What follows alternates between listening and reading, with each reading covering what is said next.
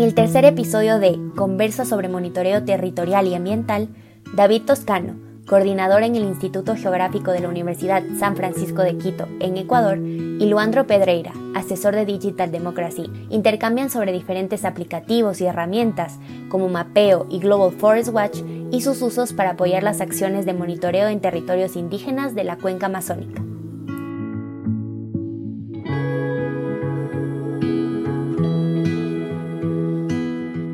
Hola, mucho gusto Leandra. Soy David Toscano de la Universidad de San Francisco de Quito. Trabajo en el sitio norte, en la Amazonía norte del Ecuador, eh, junto a FDA y a UDAP.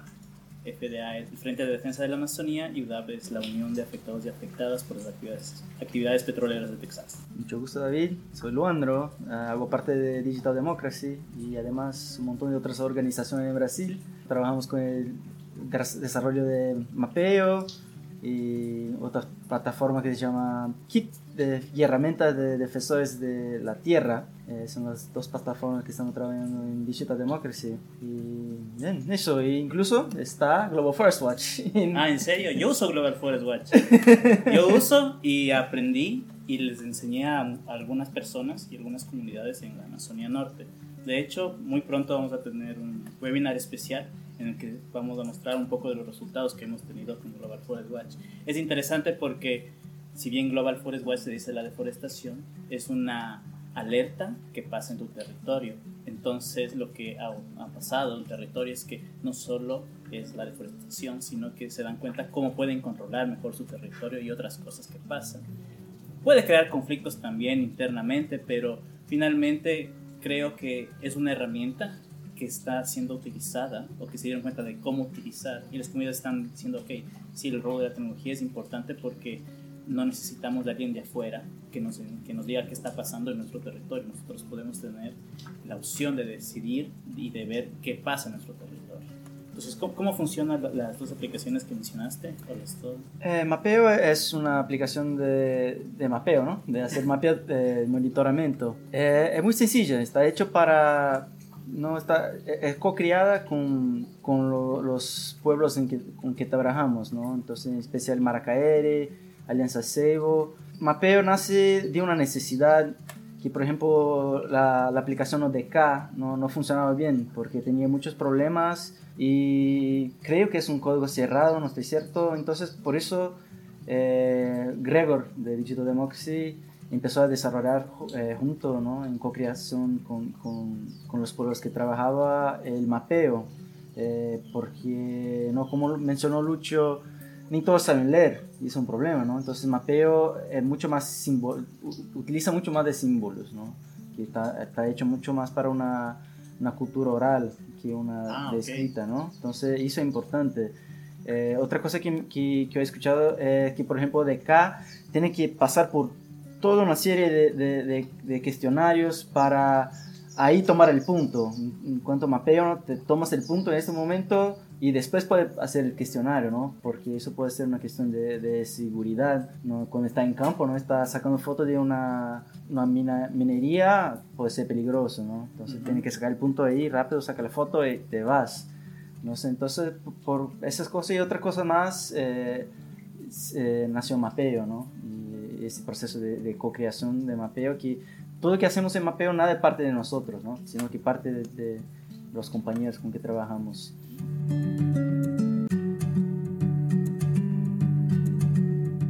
Y muy interesante Global Forest Watch. Por ejemplo, en Brasil yo he usado y he dado formación para algunas comunidades ahí. Tenemos mucho problema de quemadas en Brasil. Y las alertas de quemadas de Global Forest Watch son increíbles, ¿no? Para eso, entonces, sí, me, gustaría decir que sí, es una plataforma así, muy poderosa, ¿no? Y, una, una, pregunta que tengo eh, eh, es si, se puede acceder a los datos que tiene Global First Watch o no si son cerrados y si se puede utilizar ahí en la plataforma. Eh, son cerrados. De hecho, una de las cosas que decidió la comunidad una vez que vio cómo funcionaba Global Forest Watch es que los datos se queden ellos. Entonces, ellos levantan la alerta, confirman una alerta de deforestación y ellos saben dónde es, pero hasta ahí, digamos. Ese es el proceso que, que tienen. ¿Por qué? Porque aquí en el, en el país eh, es, tenemos un desbalance en la toma de decisiones con respecto al territorio. Entonces, por ejemplo, viene una petrolera, una piscícola panafricana y puede, cuando ven deforestación no le multan quien hace, pero cuando hace una nacionalidad porque necesita una chacra, porque necesita cultivar algo para consumo propio, le molesta. Entonces es una desigualdad en ese punto. Entonces por eso ellos decidieron eh, más bien utilizarlo internamente porque tienen este temor, además de una, desconfianza con respecto al gobierno, porque dicen, ok, ¿para qué vamos a tener que informar si nos van a molestar? ¿Y por qué no les molesta a quienes realmente no cuidan naturaleza? Petroleras, palmicultoras, etc. Entonces, lo, en este caso, lo, van, lo utilizan internamente, pero es una necesidad. ¿Y por qué es una necesidad? Porque justamente esta comunidad está en la Amazonía Norte y está rodeada de actividades petroleras, mineras y palmicultora sobre todo. Entonces ellos decidieron hacer eso. No tienen otra opción. Eh, se habló, de hecho hubo un pequeño conflicto ahí porque empezaron a culparle al monitor de que él está avisando afuera qué está pasando por la comunidad. Entonces hubo, intervenciones dentro de la comunidad para decir que no era de esta forma, que realmente lo que él estaba haciendo es levantar información y siempre reportando que eso era, era para uso de la comunidad. Entonces, eso también ayuda a que haya más confianza y que también la gente diga, ok, es un monitor, démosle el espacio para que siga trabajando. No sé si has tenido ese tipo de problemas con datos, con aplicativos en Brasil, que la gente diga, ah, no, está levantando datos para eh, dar a otra persona, o para la universidad, o para investigadores que no conocemos. Claro, sí, ¿no? Eso es siempre una cuestión, tanto en Brasil como, ¿no? Ah, eh, por eso nació también Mapeo, ¿no? Por eso toda cuestión de comunicación descentralizada y soberanía de datos, ¿no? Que eso fue una cosa que, que es muy importante para, para, justamente para eso, ¿no? Porque es muy común, común tener una relación paternalista, ¿no? En que, en que la, la, la, la comunidad corre los datos y luego se cabe a una ONG lo que hacer con esos datos. Solo la ONG centraliza todos los datos. Los compañeros con que trabajan no querían eso, ¿no? Querían ellos mismos controlar sus datos y tener sus datos, ¿no? Y saber si, a quién vamos, si, quieren centralizar sus datos a una ONG o a ellos propios, ¿no? Y sí, eso, es lo que es muy importante. Y no solo en, mapeamiento, eh, en mapeo, eh, pero también en Brasil en caso de estudios, ¿no? Antropológicos y todo eso eh, yo he escuchado mucho de eso, de, de, compañeros indígenas en Brasil, ¿no? ¿Qué, qué, van a hacer con nuestros datos? ¿no? Van a hacer todo su, su, PhD con nuestros datos y mi nombre ni siquiera va a estar ahí, sino que, ¿no? los datos son todos de nosotros. Entonces, sí, es muy importante. Oye, ¿y utilizas drones? No, eh, yo particularmente no, no, tengo capacitación en drones, estoy justo aprendiendo con los compañeros acá indígenas, ¿no? Estaban enseñando a hacer eso, pero es muy importante. Incluso eh, estaba, ¿no? Patrick estaba enseñando cómo hacer los mapas con los drones. Y ah, ortomosaicos. Eso, eso increíble, ¿no? Porque puede tener una definición así que que pueden mirar a nosotros, ¿no? De, sí, sí, sí. Es el mapa. Nosotros empezamos a hacer ortomosaicos ya estos últimos meses con los monitores obviamente es la Amazonía, entonces nuestro limitante es el clima. Uno, eh, elevas el dron, lo mandas al área que tú necesitas para que tome varias fotografías, pero nos ha pasado que lo mandas, tiene que volar 20 minutos seguido y llueve, regresa.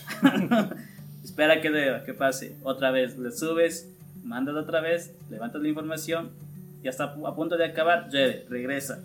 Entonces sí es, es muy importante. Yo creo que todos los temas de, de tecnología, también son importantes porque ayudan a balancear la desigualdad de datos que hay entre las comunidades y, la, y digamos las personas interesadas externas, petroleras, cualquier tipo de, actividad extractiva, porque en verdad la comunidad quizás no sepa cuántas hectáreas realmente son. Sí, puede estar en un papel, pero hasta dónde llego, dónde son mis límites, etc. Pero cuando ellos pueden generar su dato usar un dron, un aplicativo para decir yo voy y mi territorio es de aquí a acá, colindo con esta persona, pero tiene un dato y entiende cómo salió ese dato y él hizo ese dato, tiene mucho valor. Y finalmente sabemos que los datos en todo el mundo es poder, ¿no es cierto? Entonces, no sé, tú sabes más que eso de claro, el dato ahora vale más que el petróleo, pero todavía no entendemos eso en nuestros países.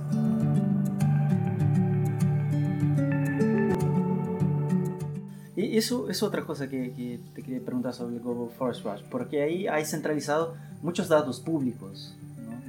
Y ni siquiera las comunidades, por ejemplo, en la última semana estaba en Andoas, en Perú, que luego está acá cerquita, ¿no? Por el río. Y las comunidades con que estábamos eh, trabajando ahí no tenían información de, de, los límites de sus territorios.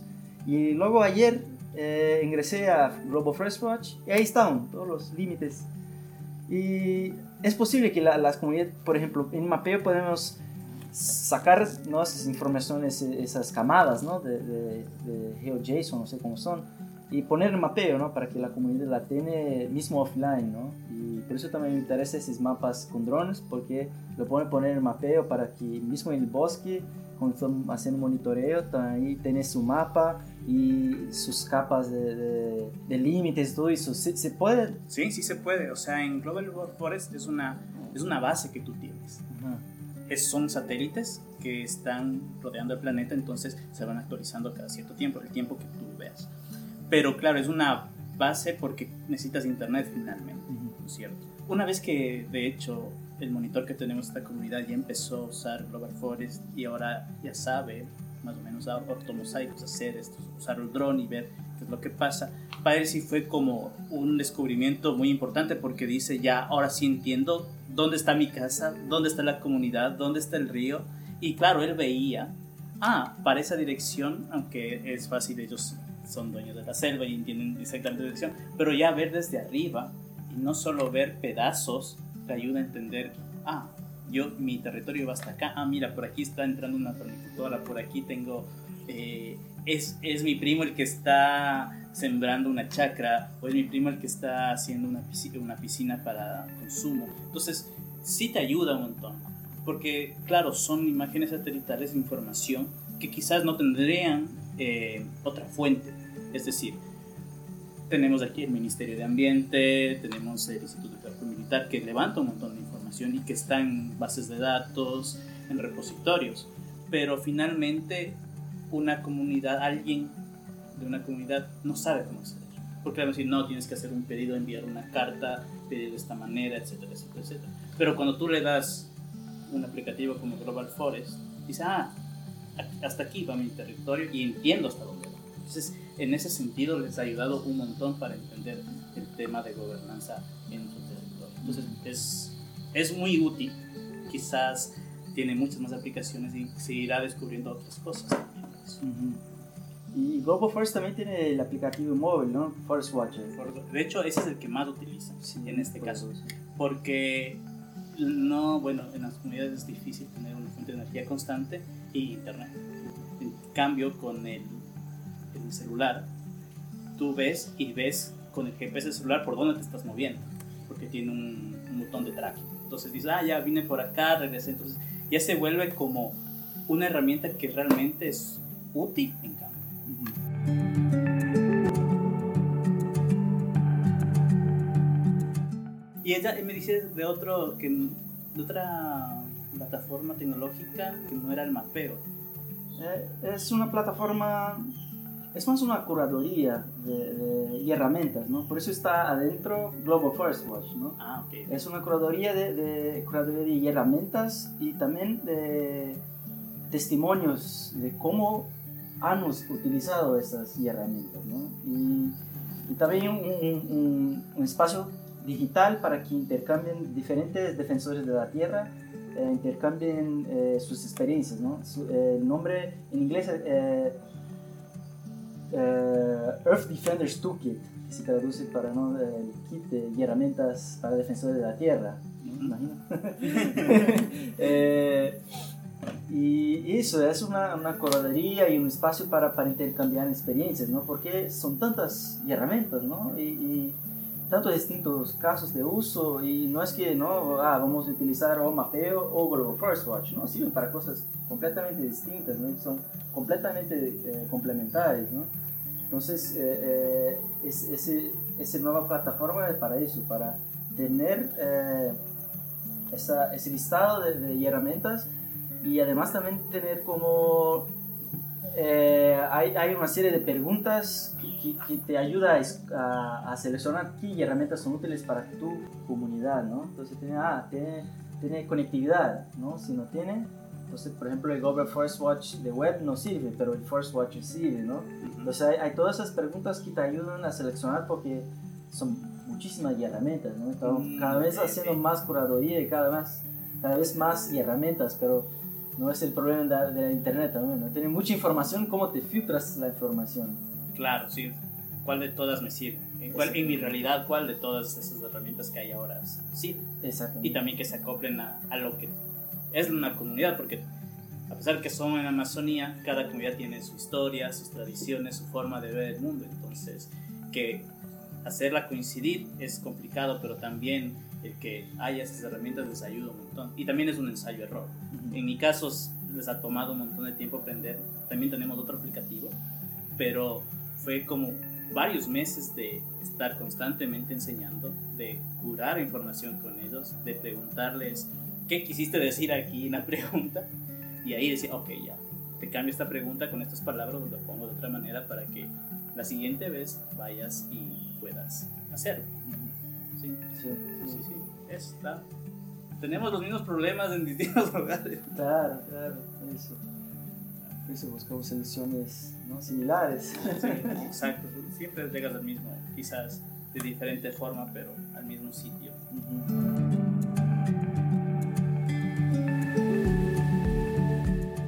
Bueno, Leandro, ha sido un gusto conocerte. Espero que te haya gustado Ecuador. Bueno, ahorita ya empezó a hacer sol, más calorcito, entonces es más como Brasil seguramente en este punto.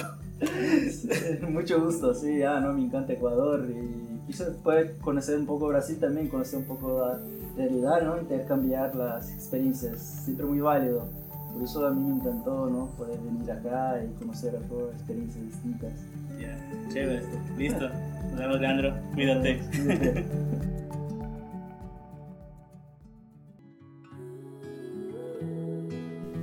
Conversa sobre monitoreo territorial y ambiental es una serie de podcast desarrollada en el marco del Encuentro Regional de Monitoreo Territorial y Ambiental, celebrado del 25 al 27 de mayo de 2022 en Puyo, Ecuador. Durante el evento, coordinadoras y coordinadores de monitoreo, vigilantes, monitoras y monitores, socios locales del programa Todos Ojos en la Amazonía y socios y aliados especializados en la temática de monitoreo se encontraron para una jornada intensa de trabajo e intercambio de experiencias, estrategias y retos del monitoreo en sus territorios.